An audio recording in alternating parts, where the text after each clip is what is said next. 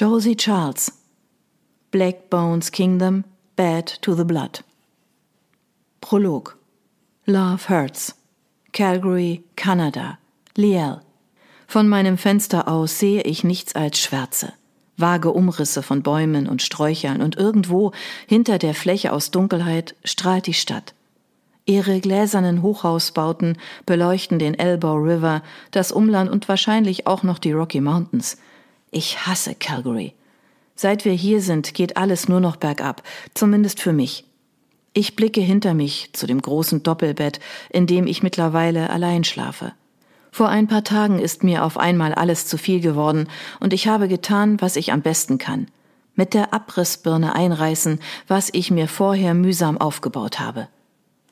Toll gemacht, Liel, flüstere ich und weiß, dass ich zurück ins Bett gehen sollte. Stattdessen beschließe ich, etwas zu tun, das mich morgen wahrscheinlich nicht mehr in den Spiegel blicken lässt. Wenn ich eins hasse, dann ist es, über meinen Schatten springen zu müssen, und dennoch ist es das einzig Richtige. Ich sehe an mir runter. Das Spitzennegligé könnte etwas viel sein. Ohne Licht zu machen, steuere ich auf meinen Schrank zu und suche darin nach dem Morgenmantel, der zweifellos irgendwo hängen muss.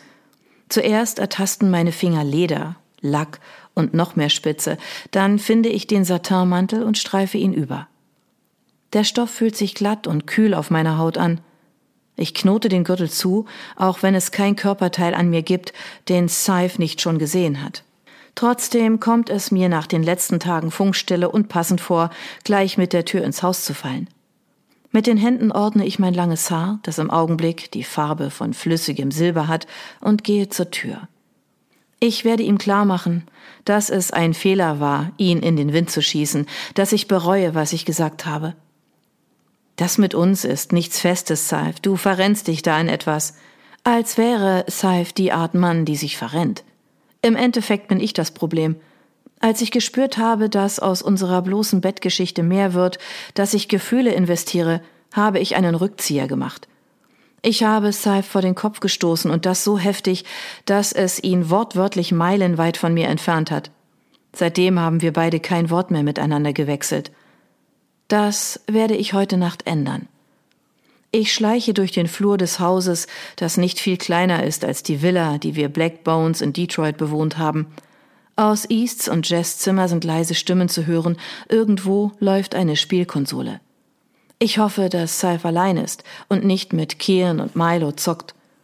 Vor seiner Tür bleibe ich stehen und atme durch. Dann klopfe ich und trete ein, ohne darauf zu warten, dass er etwas sagt. Was ich sehe, ist ernüchternd. Es ist dunkel, das Bett ist gemacht und Saif ist nicht da. Bingo, murmle ich und drehe mich ratlos einmal um die eigene Achse. Da gebe ich mir einmal einen Ruck und dann Suchst du was? Ich fahre herum, doch statt Saif steht sein bester Freund East, der Gründer der Black Bones, vor mir, ausgerechnet er. Jemanden gebe ich zurück und versuche, nicht ertappt zu klingen. Auch wenn ich in diesem Zimmer noch vor einigen Tagen wie selbstverständlich ein- und ausgegangen bin, fühlt es sich jetzt seltsam an, hier zu sein. Saif, stellt East fest und ich nicke. Wen sonst? Tja, der ist immer noch bei dem Job. Immer noch? frage ich stirnrunzelnd. Wir haben den Deal gestern Nacht abgeschlossen. Es war ein einfacher Hack, bei dem Saif zuerst den Lockvogel gespielt hat. Dann ist er noch ein bisschen geblieben, zur Sicherheit, zur Ablenkung. Doch er sollte längst wieder hier sein. Wieso also ist er noch nicht zurück? East zuckt mit den Schultern und das sagt mehr als tausend Worte. Das darf doch nicht wahr sein. Die Adresse, fordere ich. Du fährst da jetzt sicher nicht hin. Ich lache auf. Da kennst du mich aber schlecht.